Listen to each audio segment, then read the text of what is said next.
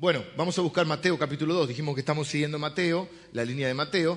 Eh, Mateo es muy resumido, entonces hoy nos vamos a encontrar como que me estoy anticipando mucho a la Navidad. Quizá el domingo que viene o el otro lo tengamos que hacer temático y no ya puntualmente siguiendo la línea eh, histórica o la, línea cronológica de Mateo, porque Mateo, hoy en el capítulo 2, nos vamos a encontrar con lo que muchos conocen como los Reyes Magos, que vamos a ver que, en realidad vamos a ver, porque dijimos que Mateo es muy escueto en este aspecto, como que quiere resumir y quiere luego entrar en otros temas. En el, domingo pasado, en el segundo párrafo del capítulo 1, nos dice, el nacimiento de, de Jesucristo fue así.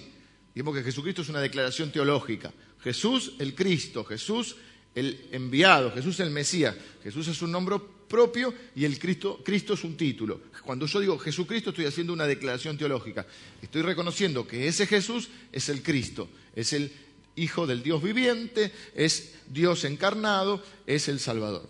Ahora, dice el nacimiento fue así. Estaba María desposada con José, es decir, una especie de mayor que un compromiso, era un casamiento, pero no vivían juntos, no tenían todavía, no vivían bajo el mismo techo, no dormían juntos.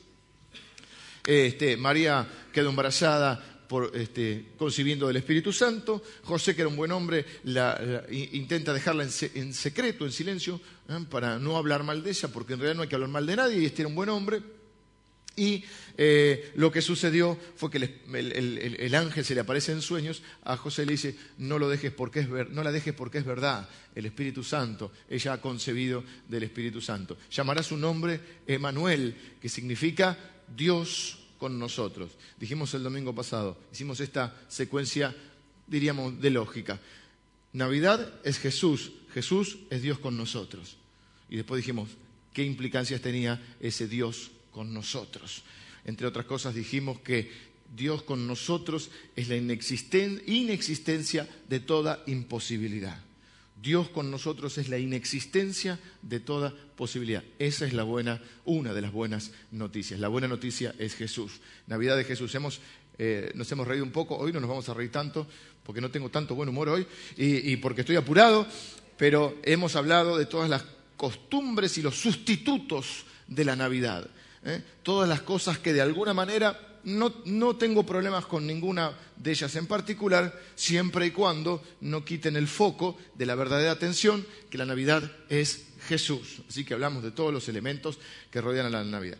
Eh, es muy escueto, Fíjense, menos mal que María fue una mujer de Dios, por eso Dios la eligió. Menos mal que María no abortó. Menos mal que María no tenía este, alguien que le aconseje eh, que era joven y que podía vivir su vida y que, se iba a hacer cargo de ese problema. Menos mal que asumió los riesgos que eso implicaba. Ella podía tranquilamente, según la costumbre eh, y, algunas leyes de la época, hasta ser apedreada en una plaza pública por estar embarazada, siendo, este, aún no estando plenamente casada este, sin embargo, afrontó todos los desafíos, al igual que José, la burla, la persecución, los chismes. Imagínense las viejas del barrio. Que el Espíritu Santo. Eh, las viejas personas del barrio. ¿eh? La Biblia dice, igual en un, en un, versículo, nadie se sienta mal. La Biblia dice, querido Timoteo, le dice Pablo, desecha las fábulas profanas y de viejas. Lo dijo el apóstol Pablo. Y hoy vamos, es tan rápido esta secuencia de Mateo que hoy en el capítulo 2 ya hablamos de la visita de los magos. Y yo voy a sacar algunos también, no algunos mitos, pero quizá vamos a clarificar algunos conceptos con respecto al tema de los magos. Seguramente muchos de los que están acá dicen, pastor, llevo encima 50 navidades, de las cuales 40 las he pasado en la iglesia ¿Qué tiene usted hoy que decir? Nada, nada nuevo. ¿Qué quieren que invente? ¿Que tire fuego por la boca? No, es más, mi objetivo no es decir algo nuevo. Mi objetivo es decir lo que la Biblia nos cuenta. Mi objetivo es predicar el Evangelio, el viejo nuevo Evangelio. Y dice el capítulo 2, cuando Jesús nació en Belén, de Judea, en días del rey Herodes, vinieron del oriente a, a Jerusalén unos magos, diciendo, ¿Dónde está el rey de los judíos que ha nacido? Porque su estrella hemos visto en el oriente y venimos a adorarle. Oyendo esto, el rey Herodes se turbó y toda Jerusalén con él. Y convocados todos los principales sacerdotes y los escribas del pueblo, les preguntó dónde había de nacer el Cristo. ¿Quiénes eran los sacerdotes y los escribas del pueblo? El liderazgo religioso de la época. Eh, ellos le dijeron en Belén de Judea, porque así está escrito por el profeta. Y tú, Belén, de la tierra de Judá, no eres la más pequeña entre los príncipes de Judá, porque de ti saldrá un guiador que apacentará a mi pueblo. Profecía eh, previa al Señor Jesús. Entonces Herodes, llamando en secreto a los magos, indagó de ellos diligentemente el tiempo de la aparición de la estrella. Y enviándolos a Belén dijo, id allá y averiguad con diligencia acerca del niño, y cuando le halléis, hacedmelo saber, para que yo también vaya y le adore. Qué tierno. Ellos, habiendo oído al rey, se fueron, y he aquí la estrella que habían visto en el oriente iba delante de ellos, hasta que llegando se detuvo sobre donde estaba el niño, y al ver la estrella se regocijaron con muy grande gozo. Y al entrar en la casa, vieron al niño con su madre, María, y postrándose, lo adoraron y abriendo sus tesoros le ofrecieron presentes, oro, incienso y mirra. Pero siendo avisados por revelación, en sueños, que no volviesen Herodes, regresaron a su tierra por otro camino. Ven, Lucas nos relata los pastores, el pesebre, el censo. Jesús no nace en... leímos acá que tenía casa Jesús. No nace en el pesebre porque no, no vivía, no tenía una casa donde vivir sino porque era una época de un censo. Y entonces cada uno tenía que ir al lugar donde habían nacido la familia. Por ejemplo, si vos sos de San Luis, tenés que ir a San Luis. Bueno, ellos tuvieron que ir a Belén porque José era de Belén. Entonces fueron ahí y nace Jesús. Pero quiero dar algunos eh, puntos que quizá la mayoría lo sepa, quizá otros no, y que vale la pena tomarse unos minutos para aclarar. Primero, los Reyes Magos la Biblia habla de que este, no, menciona lo que muchas veces eh, está en la tradición popular. Melchor Gaspar y el negro Baltasar. Cosa, papel que he desempeñado en los pesebres infantiles, siempre yo, Baltasar. Siempre. Mi mujer era el angelito, Rubicito, y yo, Baltasar. Este, lo cual no ha generado un trauma infantil, pero quiero, desmitificar esto. Ningún lado dice que fueran tres, yo creo, hay algunos eh, escritos y algunos estudios, que algunos mencionan hasta que podrían ser 70 los reyes, los magos. No eran magos como hoy, eh, no era Copperfield, era astrónomos, se estudiaban los astros. Venían de Oriente y muchos creen que no eran tres. No dice que fueran tres y por el despliegue y el revuelo que se armó, muchos piensan que eran muchos. Además eran personas de eminencia, traían regalos caros, probablemente viajaban en caravana, no iban solos, viajando y viajando, por, algunos atravesando, dice que vienen desde el oriente. Entonces, nadie viajaba, bueno, sí, algunos sí, pero en general los que podían no viajaban solos.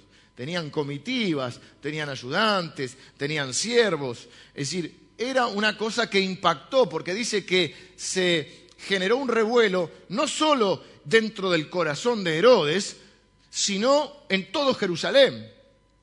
Si vienen tres tipos, Melchor Gaspar y el negro Baltasar, con un, con un camello, y llegan a una ciudad y se entrevistan con Herodes, el pueblo ni se entera. Acá se armó un revuelo, así que probablemente fuera una caravana importante. Eh, no importa igual si eran tres o más. Segundo elemento que quiero aclarar, los astrónomos, magos, reyes magos, Melchor, Gaspar y Baltasar, lo que fuera, no llegan al pesebre. Se los pone en el pesebre por una tradición que en este momento no recuerdo. Llegan como dos años después del nacimiento de Jesús. Ya Jesús no es un bebé en el pesebre de un establo en Belén porque no había lugar, van a la casa de Jesús. Y ya nos habla de un niño, no de un bebé. ¿Cambia la vida por esto? No. Pero estoy contando para agregar un elemento más. Así que los famosos reyes magos quizá por eso tengan una fecha posterior, 6 de enero, eh, no llegan al pesebre. No hay problema, no lo tiene que sacar del pesebre ahora corriendo, llega y... Eh, pero no estaban, llegan después. Eh, ¿qué, podemos, ¿Qué podemos aplicar a nuestra vida? Primero, traen tres regalos. Evidentemente, Dios les había hablado de muchas maneras, la Biblia dice que Dios habla de muchas maneras, porque ellos vienen este, con una profecía o a través de una profecía. Eh, bien pudiera ser que tuvieran los escritos probablemente del Antiguo Testamento, de las profecías sobre Jesús. Ellos traen tres regalos. De ahí supuestamente es la creencia de que eran tres reyes magos. De que... ¿Buscas a alguien, amigo? Ah, está. Se va a perder el picnic. De que traen tres, tipos de regalos. Oro, incienso y mirra.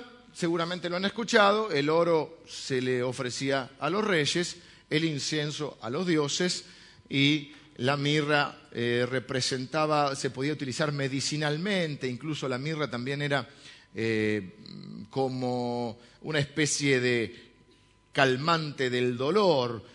Eh, por lo tanto, nos refiere a esa triple característica de nuestro Señor Jesús que viene, que es el Rey, que es Dios y que es el siervo sufriente, es decir, el que viene a dar su vida por nosotros. Recuerden que cada evangelio tenía un énfasis, que Mateo era a los judíos, que Marcos era a los romanos, que Lucas era a los griegos y que Juan era para todos.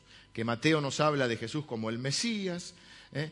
que, Lucas lo habla como el Hijo del Hombre, Marcos eh, señala el aspecto milagroso este, y de siervo, y Juan lo señala como la encarnación, el verbo encarnado. Nos quiere demostrar que Jesús es Dios.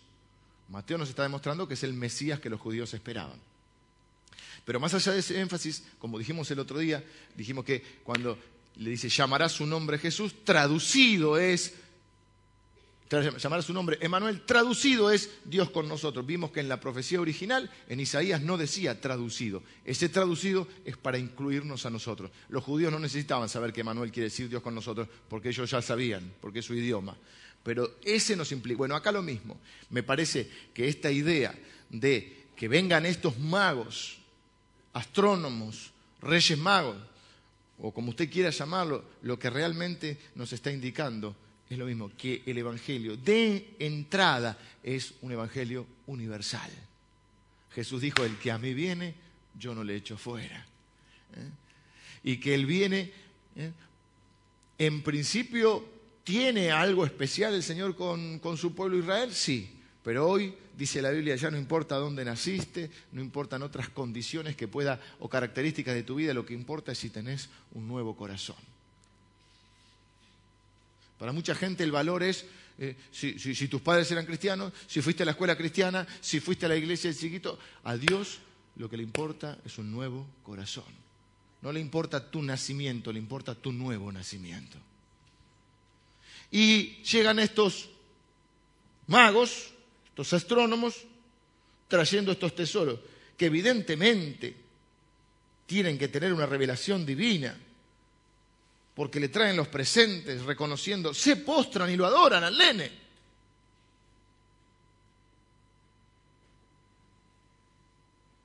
Lo reconocen como rey, como Dios y como siervo sufriente.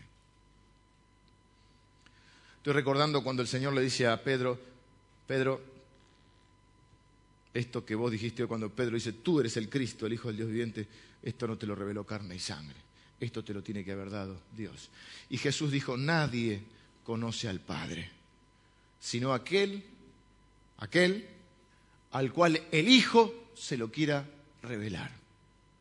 Toda espiritualidad sin Cristo es pura demonología. Nadie puede decir conozco a Dios si no conoce a Cristo. En esto somos bien, bien, eh, yo por lo menos bien, eh, lo tengo bien claro, bien contundente, respeto si alguien piensa otra cosa. No hay otro camino a Dios, no hay otra manera de conocer a Dios. Jesús dijo, ¿eh? nadie conoce al Padre sino el Hijo y aquel al cual el Hijo se lo quiera revelar. Entonces, evidentemente, Jesús es el que nos revela al Padre. Ninguno de nosotros puede decir, yo busqué a Dios y lo encontré. No, es Dios el que te encontró. Es Dios el que te buscó. Esa es la historia de la gracia de Dios. Por eso la Biblia dice, por eso, que por gracia sois salvos por medio de la fe. Y esto no de vosotros, pues es don de Dios. Es un regalo de Dios. La paga del pecado es muerte, pero el regalo de Dios es vida eterna. Todo don perfecto, toda dádiva proviene de lo alto, proviene de Dios. Ven, hay una iniciativa divina. El Evangelio nos enseña que la iniciativa siempre es de Dios. Dios muestra su amor para con nosotros, en que siendo nosotros pecadores, Cristo murió por nosotros. Hay gente que la religión te va a enseñar, o mucha religión te va a enseñar, vos tenés que ser bueno para que Dios te ame. Eso es un evangelio de las obras que es repugnante y falso. El evangelio es el evangelio de la gracia de Dios, que por fe se recibe y esa fe engendra obras. Y las obras no me sirven para ser salvo o no, las obras me sirven para vivir una vida mejor acá, porque si tengo buenas obras y tomo buenas decisiones, voy a tener buenas consecuencias. Las obras me sirven a mí, no a Dios. Digo esto porque ahora voy a hacer un paréntesis con el tema de los regalos y voy a iniciar, ya lo hemos hecho algún año, una cadena de favores. Quiero que iniciemos una cadena de favores. ¿Cuál va a ser nuestro regalo para Jesús este año? Cuál va a ser. Viste que hay un videito que dice, la verdad que a veces damos regalos, viste que las fiestas siempre te tocan, a los hombres tocan pañuelos, calzoncillos, media fundamental, eh, esas azulcitas que antes eran la ciudadela. ¿eh? Y si, si venís bien y algún pariente así este, se entusiasmó como un vino. Ya. ¿Cuál va a ser tu regalo para Jesús? Estaba leyendo bastante para meterme también en el clima de la Navidad y hay un cuento, creo que hay dos versiones. Uno que dice que es un cuento ruso de un cuarto mago. Hay una película que le hace Martin Sheen, lo ubican a Martin Sheen, eh, que habla de un cuarto mago. Y el cuarto mago se pierde una serie de peripecias, se pierde, pero lo que tiene, lo, eh, está buscando al se va demorando en el viaje porque se va encontrando con necesitados, con gente necesitada. Y entonces él llevaba regalos presentes.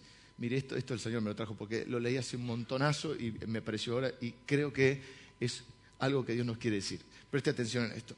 El cuarto mago se empieza a perder una serie de peripecias y se va encontrando con gente necesitada.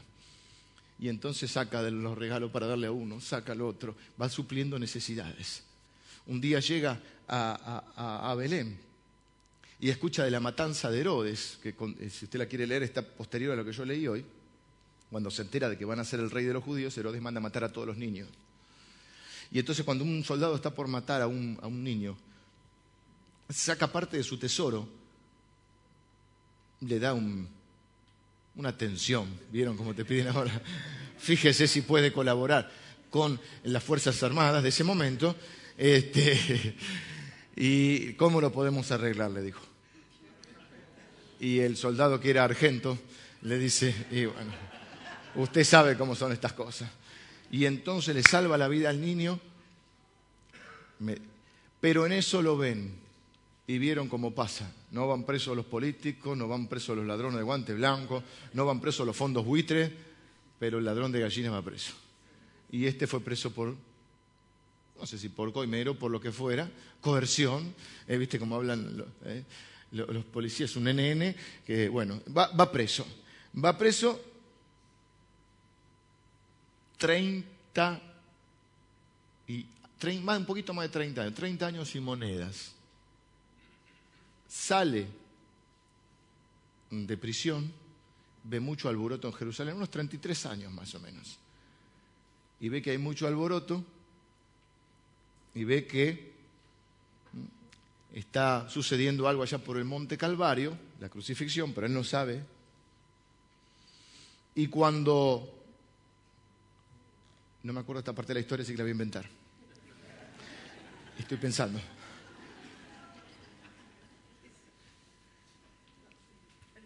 De golpe, vamos a inventar, de golpe veo un resplandor. Mi mamá decía que yo tenía que ser escritor. Cristo ya había muerto y se le aparece, se le aparece Jesús. Él no había llegado al, como lo meten preso, no llega con los otros tres magos. Este es el cuarto, es un cuento sobre el cuarto mago, que está, tiene nombre, pero no me acuerdo ahora, un cuento ruso es. Y cuando llega el, cuando se le aparece Jesús, él dice, ¿quién sos? Yo soy Jesús, el niñito que vos buscabas. Y le dice, yo no te pude ver, no llegué a tiempo. Y le dice Jesús, sí me viste, me viste en cada persona que ayudaste, me viste Ah, me olvidé una parte que ahora me acordé. Eh, cuando sale de prisión, a él le habían quedado, no sé dónde se había guardado, pero vamos a suponer, le quedaba un poquito del tesoro que él llevaba. Y en eso ve que a una mujer la están este, por eh, rematar, porque cuando alguien caía en deudas, a veces su familia tiene que ir como esclava, la están por rematar como esclava, si va como esclava, iba a ir como prostituta, y con lo poquito que le queda, él la rescata a esta chica. Y ahí es cuando aparece, este, pregunta qué está pasando, le dicen lo del Cristo y se le aparece. Entonces le dice, no te pude ver, y dice, ¿cómo que no me viste? Me viste.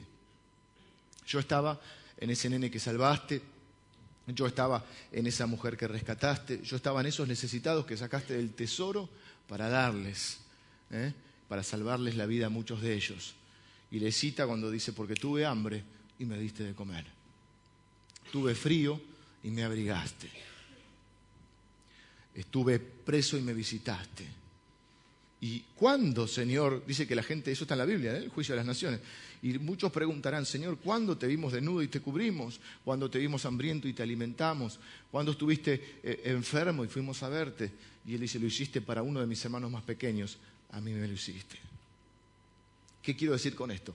Quiero que empecemos una cadena de favores y que en esta Navidad le demos un regalo a Jesús y no te voy a pedir una ofrenda. Ni voy a manipular nada de eso. Ni una ofrenda especial para Jesús, no, no. Jesús está en cada persona que hoy está teniendo una necesidad. Y quiero que te pregunte, Señor, ¿cuál va a ser mi regalo? Y que le hagas un regalo a Jesús, haciéndole un favor a alguien.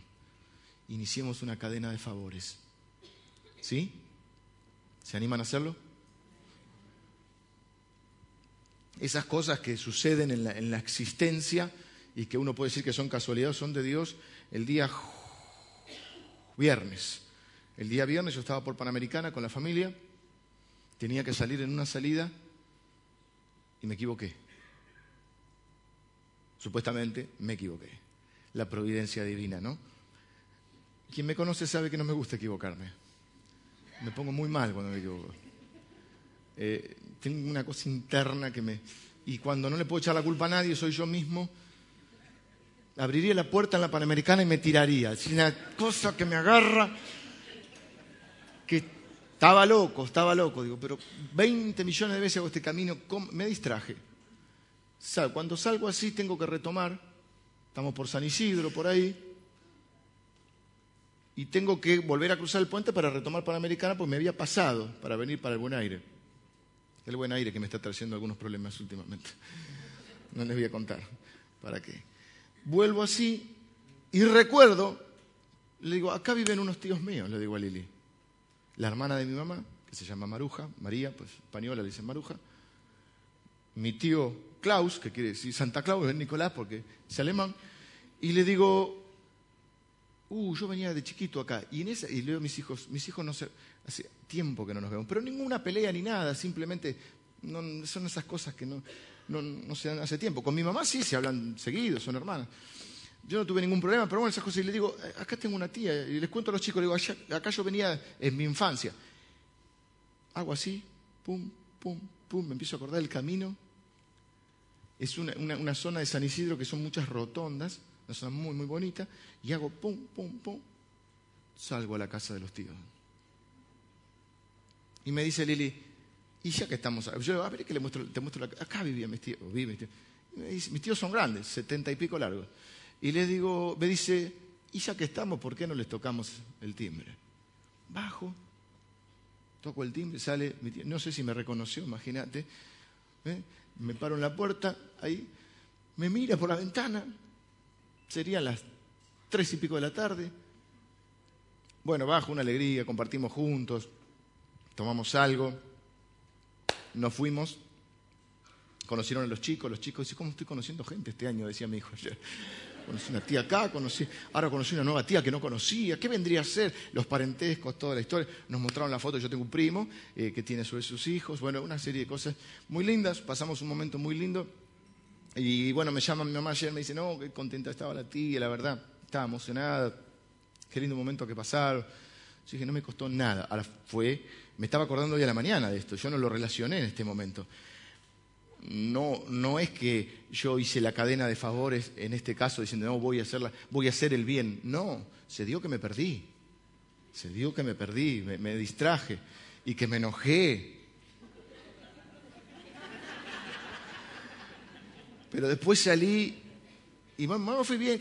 Y hoy, cuando venía pensando en el auto, dije, claro, este puede ser un buen ejemplo, por eso lo cuento, un buen ejemplo de lo que puede ser un regalo.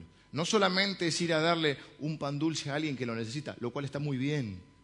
No es solamente eh, regalarle una ropita a alguien, lo cual está muy bien. No es solo suplir una necesidad física, sino es que vos hagas algo, para te tomes un tiempo para alguien, que no sabéis cuánto lo podés bendecir, que para vos puede ser muy sacrificial o no. Y vas a ver que se cumple aquello que dice la Biblia, que más bienaventurado, más feliz es dar que recibir. Y que iniciemos una cadena de favores. ¿Eh? Somos el pueblo que bendice. Un llamado telefónico, eh, un email, una visita inesperada, un regalito, ¿por qué no? Los regalos hablan mucho. Los regalos nos recuerdan que somos especiales para alguien, que alguien, que los regalos nos recuerdan que, que, tenemos valor para alguien. Los, los regalos nos hacen sentir que alguien se tomó el tiempo de pensar en algo que podría quedarnos bien, eh, suplir una necesidad o no, o simplemente un regalo para mostrarnos eh, el aprecio y nos recordarnos que somos especiales para alguien. ¿eh? El regalo lleva un compromiso, un afecto del dador. Y, y, entonces pueden ser regalos materiales o no, a veces los mejores regalos no vienen envueltos, pero iniciemos una cadena de favores. ¿Vieron la película Cadena de Favores? Bueno, ¿anoche la viste? Mirá vos. No, no, terminala. Ah, te olvidás si la ve, claro. No termina, ve, sí, termina un poco. No es el cuento, pero está buena, está muy buena. yo no sabía que la verdad, yo la vi hace bastante. Y a mí no me puedo ver una película donde hay sufrimiento, a mí me pasa igual, Pablo, no, no. Para el sufrimiento está la vida y me hacen ¿viste? Estoy grande y nos ponemos grandes, nos ponemos más, ¿viste? Eh, y hicimos una cadena de favores. Ese va a ser nuestro regalo para Jesús. Los magos llevaron oro, incienso y mirra. Si alguno quiere traer oro, no hay ningún problema. incienso y mirra, eh, mirra no vi nunca. Pero sí el hecho de que podamos en esta Navidad honrar a Jesús. Y entonces como el cuarto mago lo vamos a ver lo vamos a ver en cada persona que tenga una necesidad. ¿Dónde te vimos, Señor? Acá. Ahí está Jesús. Ahí está Jesús. Si uno lee la leyenda, la leyenda, perdón, la parábola del buen samaritano, ¿eh? muchos tenían, eh, no tenían tiempo para parar porque tenían otras cosas que hacer. Pero en ese, en ese necesitado estaba el Señor. Eh, termino con un par de pensamientos. Veo tres clases de personas en esta, en esta historia. Veo los que buscan a Dios, los que anhelan al Señor. Veo los que saben de Jesús, pero no les importa. Le preguntaron a los escribas y a los fariseos, le dijeron, che, ¿sabes algo de que van a ser le dice Herodes haciéndose bonito, ¿saben algo de que van a ser este, eh, el rey de los judíos? Se habla de que van a ser el Cristo, ¿no? El rey de los judíos, el Mesías. Ah, sí. Los principales sacerdotes, los escribas del pueblo le dijeron, sí, en Belén de Judea, porque así está escrito, conocen el camino. Pero no les importa. Son gente que tiene religión, pero no les importa Jesús. Saben lo que dice la Biblia, pero ya no les afecta. No les hace mella en su corazón, ni siquiera la palabra de Dios. Están los que abiertamente están en contra, como Herodes. Alguna vez quizá nosotros hemos podido estar en contra, porque la Biblia dice que éramos enemigos de Dios. Quizá muchos de ustedes, este, o algunos de ustedes le ha ocurrido que en algún momento han despotricado contra Dios, han creído que todo esto es una farsa, y un día, bueno, se reconcilian con Dios. No es el caso de Herodes, nunca se reconcilió. Están los que, conociendo las cosas de Dios, no les importa. La palabra no les hace mella. Tienen la teoría, pero no la aplican. Porque ahí tienen una excusa, porque tienen una razón mejor, pero acá no se trata ni de razones ni de excusas, se trata de hacer lo que Dios dice que hagamos. Se trata de obedecer, qué palabrita.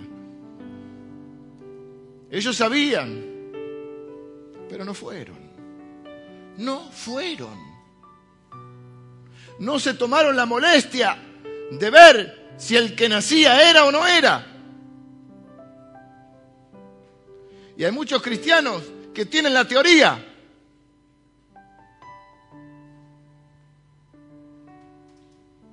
Pero Jesucristo, hermano, no es una teoría.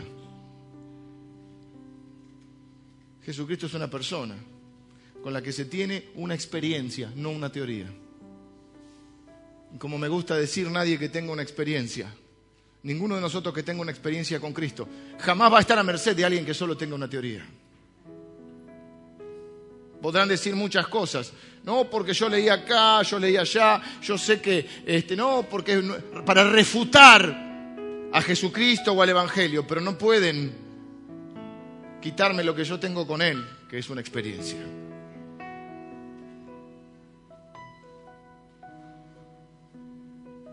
Todos hemos recorrido un largo camino, quizá, como los Reyes Magos. Muchos de nosotros tenemos una historia con el Señor. Muchos de nosotros hemos atravesado situaciones no fue fácil para estos magos venir hasta acá. Se cree que tardaron años en venir. Atravesaron un montón de peligros, de situaciones. Fueron guiados por una estrella. La estrella es la intervención divina, es lo milagroso. ¿Por qué no la providencia también que hemos enseñado? Es, es, es, Dios detrás de todas las cosas y a veces delante de todas las cosas. Hemos, tenemos una historia con el Señor. Cada uno de nosotros tiene una historia. Y la pregunta es si nos vamos a dejar guiar por la estrella o no.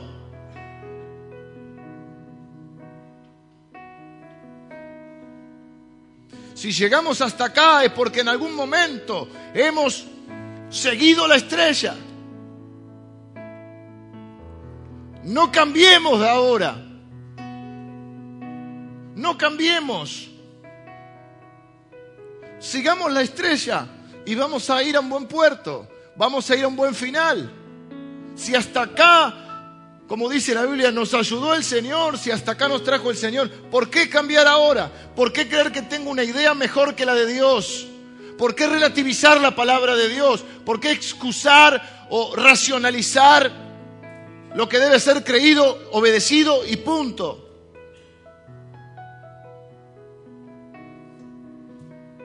La estrella nos lleva a un encuentro con el, con el Cristo, con el Señor.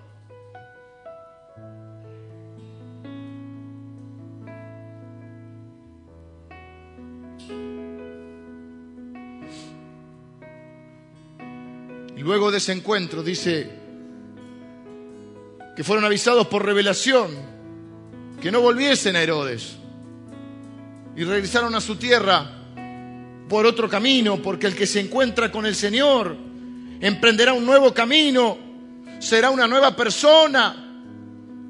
En otras palabras, jamás serás el mismo. Si hay un encuentro real y profundo con el Cristo vivo, no con lo que rodea al Cristo, que puede estar bien o mal, no con lo que rodea a la Navidad, no con lo que rodea las cosas espirituales, no, pero es que yo voy a la iglesia, no, no, no, no, no, no, eso no, no, es garantía de un encuentro con Cristo, no porque yo fui a la escuelita bíblica, no es una garantía, no porque mis padres, no es una garantía, pueden ser cosas buenas, claro que sí, pero nada reemplaza un encuentro con el Señor. Y te voy a hacer una pregunta un poco incómoda. Ya no hablemos del encuentro inicial, de ese antes y después.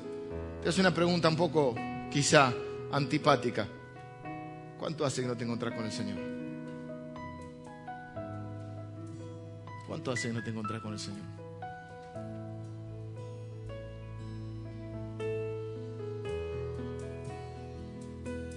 Voy a terminar, recuerden lo de la cadena de favores, voy a terminar con otro cuento de los magos que encontré. Parezco la Andricina contando cuentos. También hay otro cuarto mago, que bien podría ser el mismo. Que bien podría ser el mismo. Es otro cuento. Este supuestamente es un cuento inglés.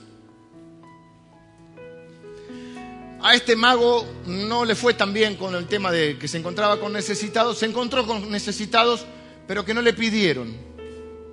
Tomaron lo que era suyo, le robaron.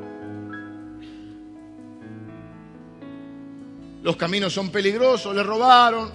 Este como que pasó por Argentina en la vuelta, ¿viste? Le agarró un piquete, se le inundó el camello, se le fundió el, motor del camello. Eh, los motores no tienen camello, ya lo sé, es una ironía para algunos que lo entienden. Y este fue una cosa impresionante. En la aduana no le dejaron pasar los, los presentes para el Señor Jesús. Lo agarró la FIP. No pudo comprar denarios. Conclusión, llega tarde. Una epopeya, el tipo llega tarde. Pero sigue buscando. Terco y cabezadura, sigue buscando al Señor. Un día, también 33 años pasan, un día cree ver en Jerusalén, en un monte, la estrella que lo había guiado. Y dice, oh,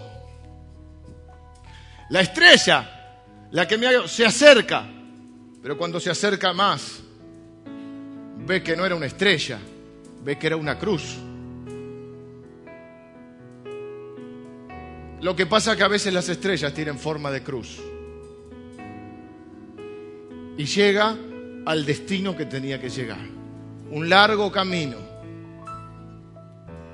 Pero al final llega momentos antes para conocer al Señor.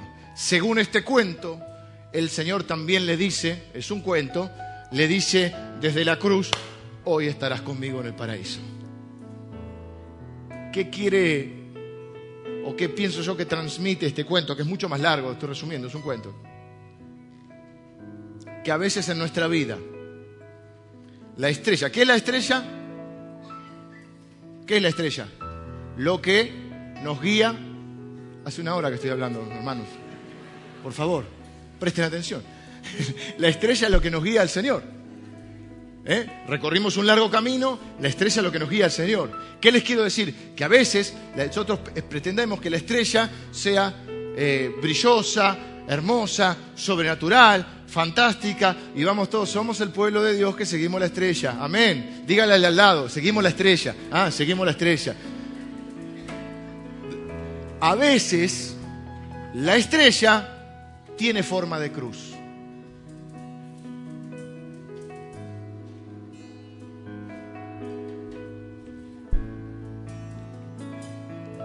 A veces la estrella no viene como la esperás, porque los caminos del Señor son insondables. Entonces eso que es feo en tu vida, eso que trae sufrimiento, eso que no te gusta tanto, eso que te ha quebrantado, eso que te ha mostrado que no eras tan omnipotente como creías o como creíamos, eso que la gente dice es una cruz. Mira la cruz que tiene este. Eso a veces es una estrella que te lleva al Señor. Y muchos de los que están acá no han tenido un derrotero glorioso y de victoria. Están acá porque un día tuvieron que pasar por una cruz. ¿Y qué quiero decirles? Que aún en eso le den gracias a Dios, porque quizás sin eso hoy no estarían acá. Y los que están pasando ahora por alguna situación difícil, pregúntense si eso que hoy parece una cruz, ¿qué es la cruz? Símbolo de sufrimiento, de dificultad, de dolor, a veces de humillación, de quebrantamiento, todo lo que el Señor Jesús hizo en la cruz, aún de vergüenza. Pregúntense si eso no los está llevando. Quizá no sea una cruz, quizá sea una estrella que los esté llevando al Señor. Porque a veces cruces y estrellas se mezclan en nuestra vida. Vamos a orar. Señor, yo te doy gracias por tu palabra. Gracias, Señor, porque tenemos un largo camino recorrido contigo, Señor. Gracias porque siempre nos has guiado, aún cuando nosotros no nos hemos dado cuenta. Gracias porque a pesar de todo hoy estamos aquí, Señor. Gracias porque hoy estamos orando. Yo te pido que cada persona en este lugar pueda tener un encuentro personal y profundo con el Señor Jesús. Padre, por aquellos te pido que tienen la teoría, pero no tienen este encuentro personal con Jesús. O no están teniendo este encuentro personal con Jesús. No están escuchando su voz. No están obedeciendo. No están siendo sensibles a la voz de Dios. A tu voz, Señor. Padre, por aquellos que saben cuál es el camino que deben recorrer.